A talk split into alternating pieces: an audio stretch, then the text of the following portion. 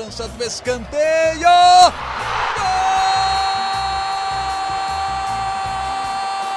Para explodir o Estádio Independência em Belo Horizonte.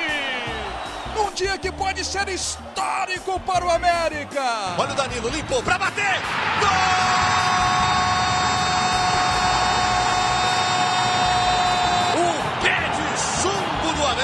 Um abraço a você que nos acompanha. Eu sou Henrique Fernandes. Está chegando o GE América com mais uma edição pós-jogo do Coelho e edição de vitória americana. O tempo é o senhor da razão, ele mostra muitas vezes o caminho. O América exercitou o perdão, trouxe de volta Wagner Mancini. E, e, com isso, Mancini retoma um trabalho interrompido no ano passado e nos dois primeiros jogos o cenário muda completamente. Empate no clássico contra o Atlético na Libertadores e a primeira vitória no Campeonato Brasileiro 4 a 1 muito bem construído né, no jogo aéreo, na eficiência do time contra o Juventude no sábado no Independência. Para trocar ideias sobre essa vitória importante do Coelho, esse momento americano, tenho convidados especiais que sempre estão com a gente aqui no nosso podcast. Vou começar com ela, né? setorista do América, dentro de cada assunto sempre muito atualizada. É mancinismo que fala, Laura Rezende? Tudo bem? Henrique Fernandes, tudo bem? Aos ouvintes que estão com a gente em mais um podcast. Eu conversei com alguns torcedores americanos no final de semana que disseram que o mancinismo voltou. É, o torcedor americano está sintonizado, né?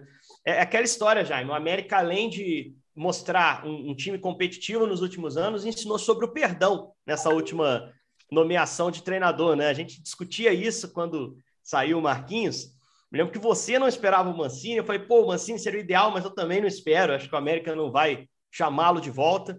Mancini chegou, a primeira vitória no brasileiro veio com uma boa atuação, para mim, uma atuação bem segura. O placar traduz o que foi a superioridade do América. Mancini começando a arrumar casa aí e dando um, cenário novo para o Coelho, né, Jaime? Um abraço.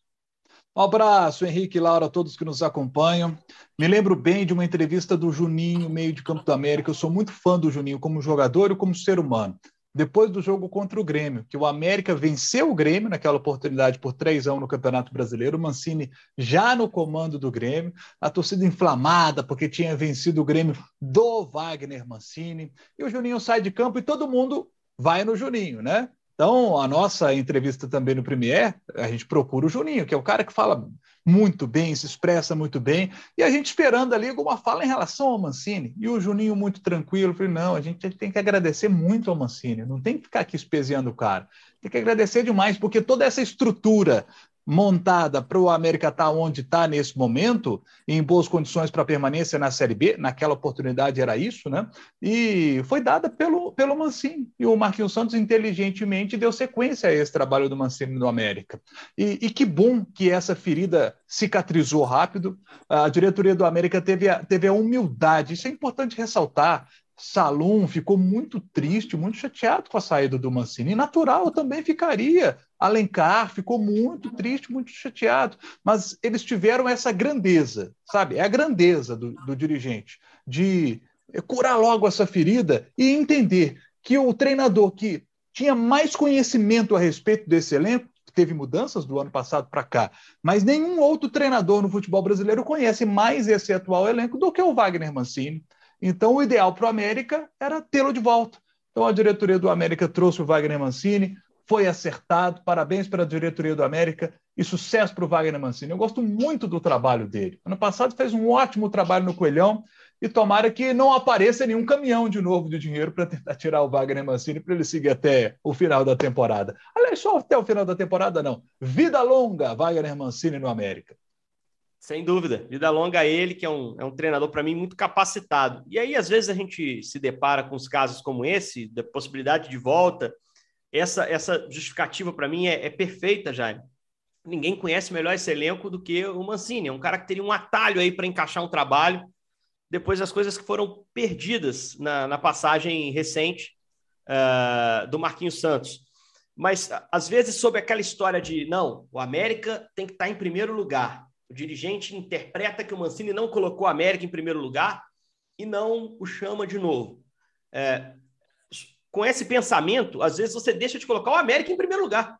Porque o, o que, que, é o, o primeiro lugar para o América? É voltar a ganhar, é começar a ganhar no Campeonato Brasileiro, é, é pegar o Atlético e ver o Atlético suar um litro certo para empatar um jogo com um gol irregular na Libertadores e voltar, de certa forma, para a competição depois da estreia ruim. O que, que é colocar o América em primeiro lugar? É, é, tomar a decisão que potencialize o time que o América tem, que potencialize o futebol do América. Então, acho que ter perdoado, entre aspas, o Mancini foi, foi perfeito. Foi ótimo que o Mancini tenha aceitado voltar. Porque sabia que teria certa rejeição, que para mim, com esses dois primeiros resultados, já está meio que caindo por terra. Mas e aí, Laura? O que, que você achou do jogo especificamente contra o Juventude? É, primeiro, assim, o que, que você esperava dessa partida? Porque o América do Mancini, mesmo seus melhores dias, não era um time que sobrava tanto nos jogos, né? Ganhava, mas ganhava ali com muita organização, com muita entrega. Foi um placar que nos mostra uma sobra do América, que para mim até existiu durante o jogo. O América construiu de forma natural a sua vitória, do início um pouquinho ruim, depois se acertou e construiu de forma natural. Você viu assim também, Laura? Concordo com você, assino embaixo, Henrique. Acho que eu não esperava uma vitória tão tranquila do América, né? Tinha muito tempo que o torcedor americano não tinha uma vitória, uma goleada, uma vitória tranquila desse jeito. Acho que o América jogou bem. O Mancini conseguiu resgatar um estilo de jogo um pouco diferente que o América tinha perdido nessa passagem do Marquinhos Santos. A gente viu um América não só nesse jogo contra o Juventude, mas já no jogo contra o Atlético, né? Pela Libertadores, um time mais é, vibrante em campo, mais, é, digamos assim, com vontade, né? Essa, esse, essa recuperação de mudança de trabalho fez com que o América tivesse essa postura dentro de campo e no futebol também, né? O jogo contra o Atlético foi um jogo que até o Turco mesmo disse que não esperava, é, que eles mudaram de treinador, que não esperava essa mudança de postura tática e, e, e de postura é, dentro de campo mesmo, né? De um time mais aguerrido. Então, acho que o jogo contra o Juventude veio para mostrar que não ter levado a saída do Mancini para o pessoal e sim visto de uma forma bastante profissional, fez bem ao América, que ele voltou e, como você disse, conhece muito bem esse elenco. Esse elenco que, dessa forma, foi o Mancini que começou, né? É, Henrique, Jaime, os ouvintes, ele que acha o Lucas Cal ali no meio de campo, ele que. Que ele que ainda nem essa... teve à disposição, né? O Cal tá machucado, ele não teve nem tá o Cal machucado. ainda para escalar, né? Aí o Zé entrou bem nos dois jogos. Né? É, acho que ele vai ter uma dorzinha de cabeça aí depois, mas para mim o Lucas Cal é titular absoluto nesse meio de campo. Mas é, e ele tem outros problemas também, né? Para escalação. Tem mais gente no DM aí. A gente pode falar disso daqui a pouquinho. Mas acho que ele vai dar continuidade no trabalho que ele mesmo começou. Então, isso tem tudo para dar certo. O que me chamou a atenção, Jaime, é que basicamente com o mesmo time, né? A mudança foi o João Paulo de saída, porque o Marlon ficou fora, né? O Marlon estava suspenso. E também teve e o Marlon tá machucado. Isso, também teve problema no joelho lá. Foi joelho mesmo, né, né Laura? É, estiramento no ligamento do joelho. Tem Mas não o, teve ruptura, o nome não vai ter Tem cirurgia. Sim, foi um estiramento no ligamento colateral medial do joelho direito. Eu acho uhum. que o uhum. Marlon fica fora aí pelo menos um mês, viu? Um mês, mas não tem chance de cirurgia, pelo menos num primeiro momento, né? Não, primeiro momento Porque não, tá? Quando tá aconteceu, quando aconteceu, eu fiquei bem preocupado, assim, porque ele abre o compasso o ali. O lance é, um, feio, né? É feio, é um movimento que o joelho não faz, né? Tanto que ele se machucou. É, mas melhoras para ele, bom saber que não, talvez não vá, não vá operar. Eu temi o pior, realmente. E aí o João é que foi o lateral nesse jogo do, do, do Juventude. E o que mais me chamou a atenção, o Jaime, que eu vinha dizendo, é que se você compara o que cada jogo pedia, o jogo contra o Atlético da Libertadores e esse jogo de sábado, eram dois cenários completamente diferentes. Ele entrou em campo no Mineirão para aguentar o Atlético, para suportar, para sofrer e saber sofrer. E escapar eventualmente, como escapou, o Azevedo fez o gol e aí ficou muito perto de ganhar o jogo. Contra o Juventude, o cenário era outro. Ele tinha que propor, ele tinha que ser o soberano na partida, ele tinha que ter iniciativa. E ele respondeu de forma diferente, o time conseguiu desempenho e conseguiu se adaptar ao que o jogo pedia nas duas ocasiões.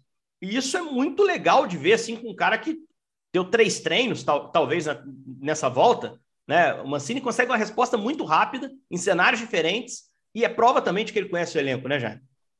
Com certeza. E olha, ele foi surpreendido pelo Juventude. Juventude teve uma postura de ir para cima do América ali no, no início da partida. Eu estava transmitindo o jogo e eu esperava um Juventude mais retraído, mas não. O Juventude buscou o ataque Aquilo surpreendeu o América, o Juventude criou oportunidades, mas logo o América conseguiu se assentar. Na hora que o América deu a primeira espetada, primeira transição ofensiva do América, o Paulinho Boia pega uma bola na esquerda, ele limpa e, e bate para o gol, ali o, jogo começa a mudar. E aí, quando o Paulinho Boia sofre o pênalti, é impressionante como o Juventude desmoronou.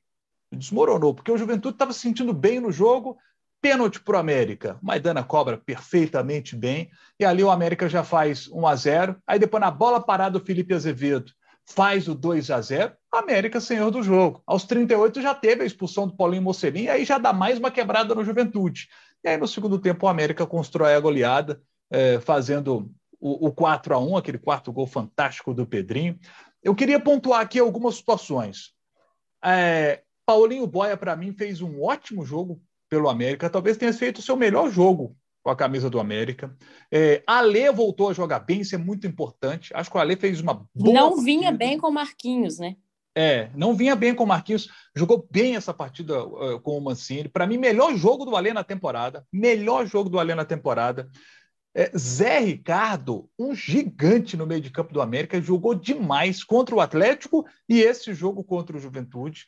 Então, se o Lucas Cal certamente estava lá do lado de fora acompanhando o jogo, ele fez um teste antes da partida para saber se poderia jogar e não passou no teste, ficou ali no banco acompanhando e viu o Zé, o Zé jogando aquilo tudo, né? O Zé jogou demais na marcação, assim, jogou muita bola. Então, algumas situações para a gente pontuar.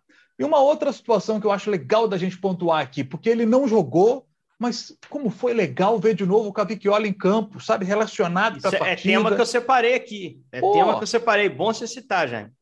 Nossa, que, que, que fantástico, né? Bom vê-lo de novo, né? No início do ano teve aquela situação, descobriu o problema no coração. É, graças a Deus que descobriu antes de ter, às vezes, um problema durante isso, um jogo. Isso. Graças a Deus que descobriu antes, passou pela cirurgia e já está de volta. Ótimo, ótima notícia. Vida longa, Cavicchioli. O caso do Cavicchioli, eu sempre me posicionei assim, né? É, às vezes a gente acha que foi um infortúnio, né? Foi um, um azar. Poxa, descobrir um problema cardíaco, parar a carreira. Eu acho que é uma sorte enorme. Além do nosso trabalho, tem as outras coisas. E ele ter feito, ele ter ser um atleta profissional e passar por exames periódicos possibilitou que ele pudesse ser diagnosticado cedo, tratasse e agora está de volta o Cavicchioli. Mas é tema para a gente falar daqui a pouco. Porque eu queria falar principalmente do ataque do América. Muito contestado, né? muito contestado o ataque do América, com razão. Jejum enorme. Para mim, a falta de criação, de conversão de chances é que acabou causando a saída do Marquinhos, principalmente. Foi o problema do ataque que causou é, o desconforto e, e jogou a confiança longe e o time ficou quase insustentável seguir com o trabalho do Marquinhos. É, o ataque funcionou muito bem, somente em jogadas aéreas. É, o crescimento de alguns jogadores é visível. Para mim, o Azevedo é outro cara quando o Mancini está no comando. Mas é um ataque que tem outras opções, né? Que tem o Wellington Paulista fora, que daqui a pouco vai ter o Aloísio. Se a gente lembrar o que foi o Mancini no ano passado, Laura, ele jogava uh, sem um centroavante de referência. Ele usou o Zarat circulando, em algum momento, o Fabrício Daniel ganhou espaço no time, sob o comando dele. É, era um ataque que não tinha a figura da referência.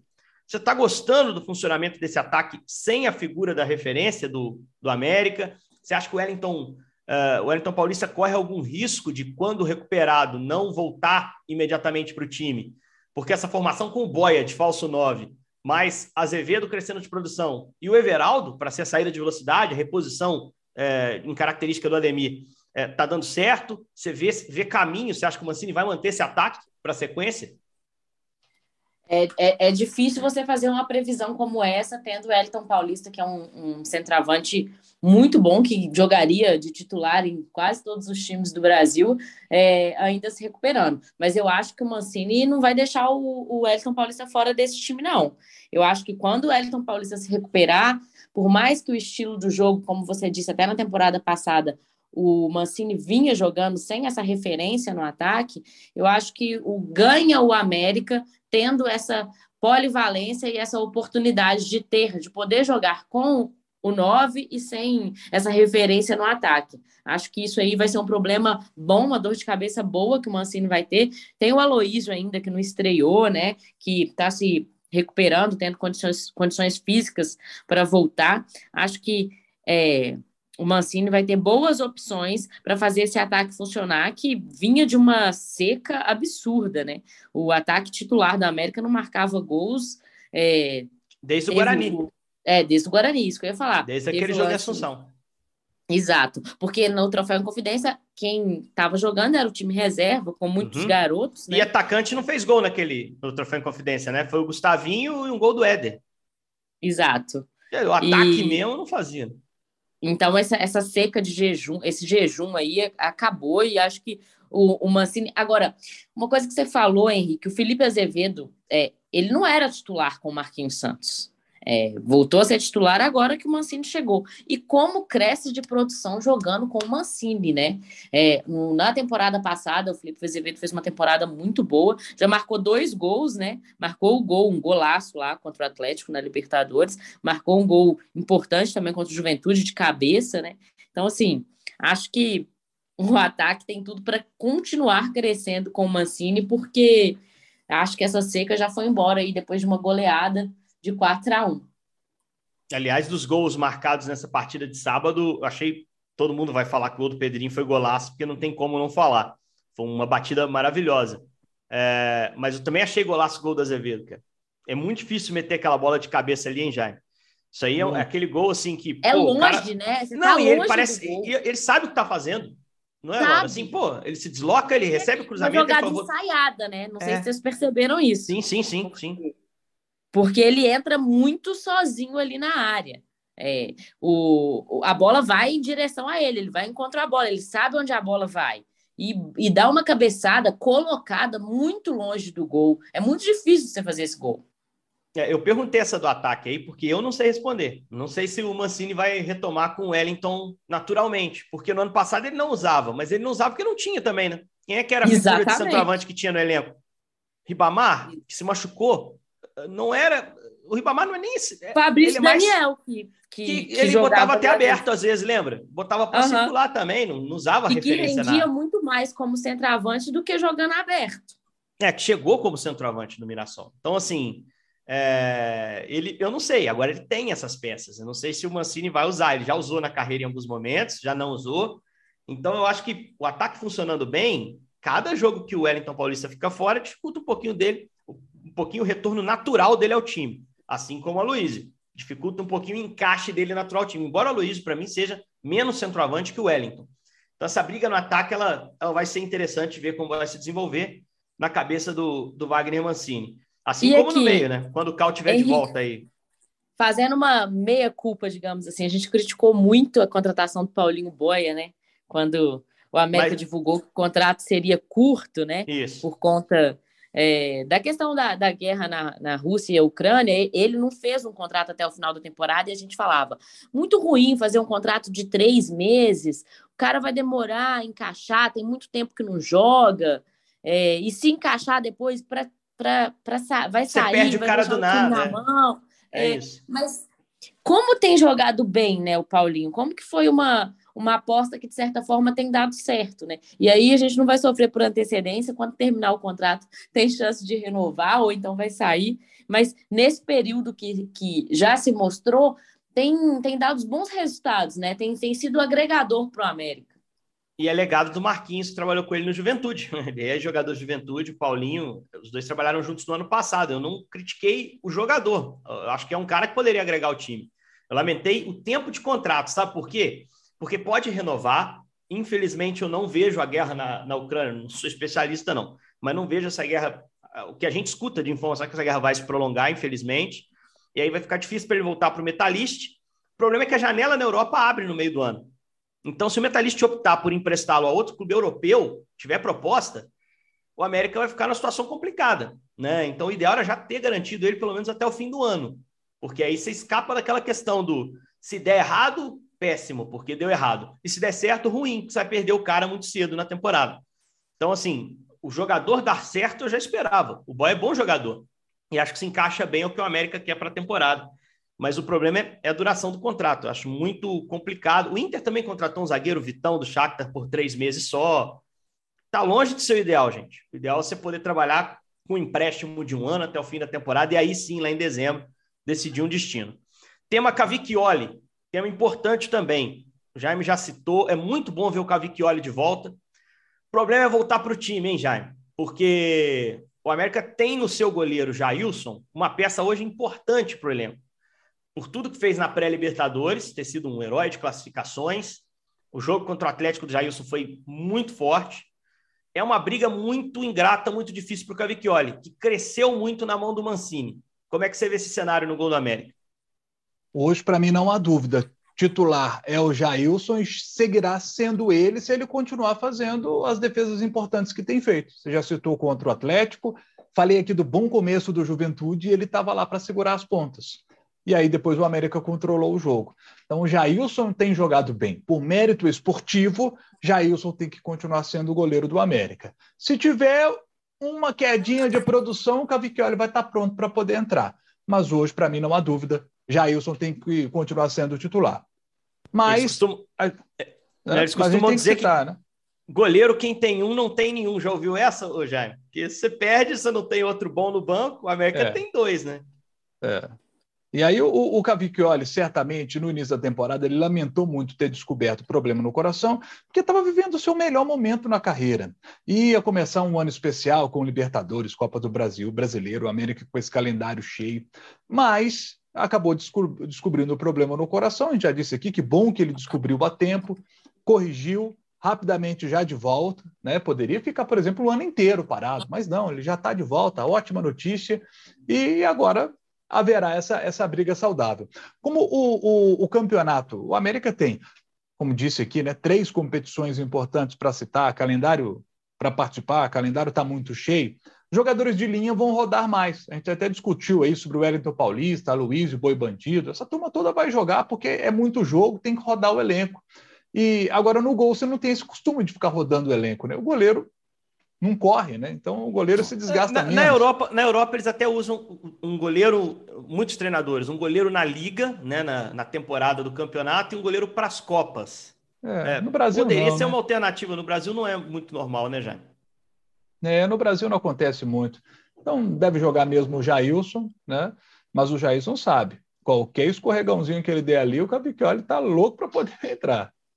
Antes da gente falar do CSA, eu queria a... te ouvir também, Laurinho que, que você acha? Não, uma coisa que me chamou a atenção, na primeira, quando o América divulgou que o Cavicchioli estava de volta, e ele falou que ele, nesse período que ele teve fora de campo, ele queria participar do clube, América, de alguma forma. Então, ele queria achar coisas para ele fazer, para ele estar no CT Lando Drummond, para ele estar junto com a equipe. E isso é bem nítido para a gente que está cobrindo o clube. Todos os jogos que eu fiz do Independência, o Cavicchioli estava no Independência assistindo o jogo. Todos, todos, ele estava lá. E na, na entrevista dele, ele fala assim: Cara, eu pedi para o pessoal da análise de desempenho para eu pilotar o drone, se fosse, para eu é, tirar foto. Falei com, a galera da comunicação que se precisasse eu batia umas fotos aí, aprendia. Mas eu queria viver o clube, eu não queria perder esse elo. E isso é muito legal, uma relação dele com a América de que ele está satisfeito que queria estar tá vivendo aquilo ali, independente dele estar tá podendo jogar ou não, né? E isso foi bem legal. Agora, tô com o Jaime, acho que o Jailson é titular, é, mas se escorregar, como vocês disseram, tem um puta goleiro aí para assumir também. Vamos fechar então falando desse jogo pela Copa do Brasil, galera. A estreia do América, o América vindo da Libertadores, né? Estreia na terceira fase. Vou dar primeiro a minha opinião aqui sobre, sobre esse jogo e depois vou passar a bola para vocês para a gente fechar. É, para mim, confronto embaçadaço. Confronto muito delicado contra um CSA, perdeu três jogos na temporada, perdeu o, título é, alagoano com um desses jogos, caiu na semifinal para o CRB, no Grande Clássico. É, na Copa do Nordeste chegou até as quartas, saiu para o esporte num jogo que foi superior, acabou não conseguindo avançar, empatou em 0 a 0 e não passou. É, mas é um time comandado pelo Moza, treinou o Cruzeiro recentemente, muito forte em casa, com um elenco interessante para jogar a Série B o fato de ser um time da Série B já torna esse confronto traiçoeiro. A gente tinha outras equipes uh, até inferiores, né, que o América poderia ter cruzado. Uh, eu acho esse confronto muito duro, muito duro. O América vai ter que ter muita atenção, sobretudo nesse primeiro jogo, porque os times do Moza, no Cruzeiro ele não conseguiu imprimir isso, mas no CSA, nas duas passagens ele conseguiu, costumam ser muito dominantes em casa. E esse primeiro jogo é fora. Esse jogo do América é no Rei Pelé, em Maceió, jogo na terça-feira, sete da noite. Então, acho que é um confronto muito traiçoeiro, muito delicado. Tem que ter atenção a alguns jogadores do CSA, alguns até com um trajeto maior né, de clube, como o Gabriel, meio que foi do Flamengo, que agora é volante nesse time. É, tem velocidade pelas pontas, com o Lucas Barcelos, com o Didira, que jogou no Atlético, o Felipe Augusto, que foi jogador do próprio América, também está por lá. É um time que tem uma defesa até estável, um pouco mais experiente, agora que chegou o Erley, que foi jogador do, do Atlético, jogou no Vasco também, e um centroavante que regula. Rodrigo Rodrigues tem muito gol na temporada. O que, que você acha desse confronto, Jaime? É, eu concordo com você que é um confronto enrascado, enjoado para o América. O, CSA é interessante porque você citou aí que ele perdeu para o CRB é, a, na semifinal do Campeonato Alagoano. Lá tem decisão de terceiro lugar também, então por isso a primeira rodada, o jogo da primeira rodada do CSA foi adiado. Só foram estrear agora, né? É, 0 a 0 com o Ituano, um jogo fora de casa. Nesse jogo, por exemplo, estreou o Anderson Martins, o zagueiro Anderson Martins. Inclusive, ele sai no, no intervalo. Estreou também o Lourenço, é um jogador ele, ele meteu, meteu, que é ótimo jogador, vindo do Havaí. Para mim, foi um dos melhores Isso. da Série B. E ele meteu três zagueiros nesse jogo. O Mozart, ele, ele alterna muito, né, Jaime? Isso. Isso torna até o trabalho do Mancini mais difícil, né, para essa partida. É. É, para, ele, ele, citou na entrevista coletiva, inclusive, né, que quando ele escala o Anderson Martins, ele bota um, um esquema com três zagueiros e aí ele joga num 3-4-3. Ele, ele usou esse esquema no, no Cruzeiro, ele gosta de jogar no, no 3-4-3, né? É, e, e, e, jogou assim no 3-4-3 para poder usar o Anderson Martins, manter o, o Lucão, que trabalhou com o Moza ano passado no CSA e, e reestreou, né? Como jogou no Mirassol, né, o, o Lucão não vai poder jogar essa partida contra o Cruzeiro, Copa do Brasil. Né? É, o, o, Lucão e o Lourenço, eles já defenderam o Mirassol e Havaí, respectivamente, então não podem jogar é, a, a, Copa do Brasil. Né? Então, é, você vê que é um time do CSA que tem peças que estão chegando, né? E, inclusive, uma peça que chegou recentemente é o Sassá. Sassá que jogou no Cruzeiro, no Botafogo, está lá, mas ainda não vai jogar essa partida porque o Sassá é, é um jogador que ainda está fazendo recondicionamento físico. O último jogo dele foi 21 de março do ano passado. Então, Ele o Sassá operou, vai né? É, o Sassá estava lá no Marítimo de Portugal, mais de um ano aí que não joga, então o Sassá ainda não, não vai estar tá presente nesse jogo, não. Mas apesar dessas questões aí, é, é, é um adversário enjoado esse, o CSA, principalmente jogando no, no Rei Pelé. Laurinha, sua opinião também sobre esse, esse enfrentamento de Copa do Brasil. O americano ele não tinha muita pretensão em Copa do Brasil. Aí veio 2020 e aí Sobe mudou. o sarrafo, né? Ah, tem que subir, pô, semifinal, aquele gostinho, tirando um monte de gigante. Corinthians, Inter, não foi pouca coisa, né? A história recomeça agora nesse confronto com o CSA, né, Laura? Recomeça e recomeça com a expectativa que a gente vai mantendo, né? De, de que o América faça boa campanha na Copa do Brasil. Ano passado não foi tão bom assim, saiu para o Criciúma, né? Rodolfo perde um pênalti naquele duelo, inclusive, mas acho que o jogo do América é difícil, concordo com vocês, principalmente por ser fora de casa também, apesar da, da equipe do CSA ser muito bem treinada pelo Mozart também, como vocês disseram, mas acho que o América tem tem condições de sair de lá com resultado positivo, de, de fazer um bom jogo, mas não vai ser nesse jogo facinho, não, viu? Também acho que não. Esse jogo de ida, principalmente, é um jogo para o América, entre aspas, sobreviver. Né? Claro, tem time, tem condição, com o Mancini a coisa mudou, até de trazer um bom resultado para Belo Horizonte, mas se vier com empate, tá, tá dentro do, do previsível, dentro do planejado para um confronto como a gente disse aqui, concordamos os três, um confronto que deve ser duro, que o América vai ter que encarar com respeito e jogar bem. Galera, fechado assim o nosso, o nosso podcast de hoje. A gente volta com novas edições do GE América. Eu sou Henrique Fernandes, eu tive com a Laura Rezende, que deu aulas para nós aqui sobre o América, cobertura diária. Jaime Júnior, que também teve muito atento no jogo de sábado, acompanhando, falou sobre a partida contra o Juventude. Oi, Henrique. A gente volta, portanto, futuramente. Quer fechar, Laurinha? Não, só quero dar uma informação que o América também não vai ter o Maidana para esse jogo contra o CSA. Perfeito. Lesão no tornozelo, né? Uma Exato. entorse. Entorse no tornozelo direito, não viajou. É, então tá fora Maidana, Lucas Cal e o Marlon. Os três não viajaram para Maceió, mas uma novidade boa é que o Mateuzinho voltou a ser relacionado com o Mancini e está com a equipe. Pode ser que, que jogue também. Vamos, vamos aguardar. Por Ô, isso Laura, que é bom ter a Laura aqui. Quem já. joga no lugar do Maidana? Conte quem joga. Conte. Vai ser, vai ser o, o, ah, o trocadilho do Jaime foi bom. Conte. É, ele não perde a oportunidade, não. É, até convido o quem... O América quem, tá bem de zaga, né? Tá o América bem, tá, tá bem. bem. A América tá bem. Até ouvi, eu convido o torcedor americano a ouvir os outros podcasts que já me tem histórias maravilhosas. Tem uma no podcast do Atlético. Convidar o americano para ouvir podcast do Atlético, ele não vai gostar. Mas vale ouvir só a reta final lá, que ele conta a história de um jogador do Brasiliense que também é, joga Copa do Brasil. Sensacional. É, é, bom ter a Laura aqui por causa disso. Estava aqui na minha lista perguntar sobre o Maidana e eu, eu me esqueci, me empolguei com a conversa aqui. A Laura precisa, nos informa que o Maidana está fora, tempo indeterminado, aí um problema no tornozelo. Galera, valeu demais. A gente volta para repercutir os próximos jogos do Coelho aqui nas edições seguintes do nosso GE América. Foi um prazer estar com vocês, prazer maior ter a sua audiência. Até a próxima. Valeu. Fui para a cobrança do escanteio.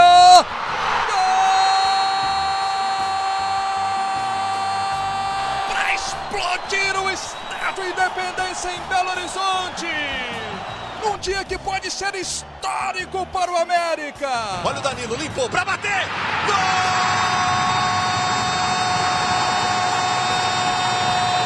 O pé de chumbo do América. O Coelho está entre os quatro melhores do Brasil.